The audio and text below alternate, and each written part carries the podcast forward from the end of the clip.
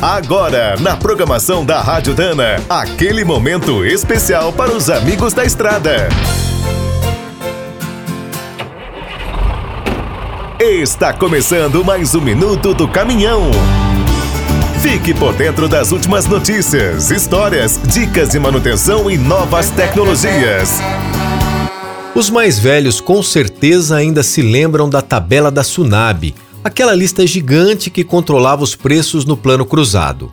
Apesar de ser bastante completa e considerar pesquisas feitas em todo o país, acabou entrando para a história como um grande fiasco. Desde 2018, os profissionais do transporte rodoviário de cargas vivem uma situação parecida, desde que foi criada a tabela do frete.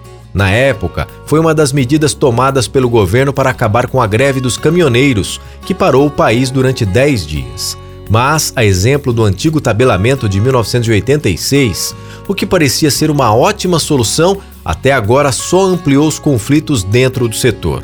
Para começar, os valores dos fretes sempre foram criticados. Quem contrata reclama que está caro e quem transporta diz que está barato. No final do ano passado, a tensão atingiu um ponto crítico. A NTT precisou entrar em 2020 publicando uma nova tabela de preços. Como os reajustes chegam a 15%, muitos empresários estão falando em criar as suas próprias transportadoras ou ampliar as frotas atuais. Diante de tanta polêmica, o assunto foi parar no STF. Os ministros planejam julgar o tabelamento no próximo dia 19 de fevereiro. Quer saber mais sobre o mundo dos pesados? Visite minutodocaminhão.com.br. Aqui todo dia tem novidade para você.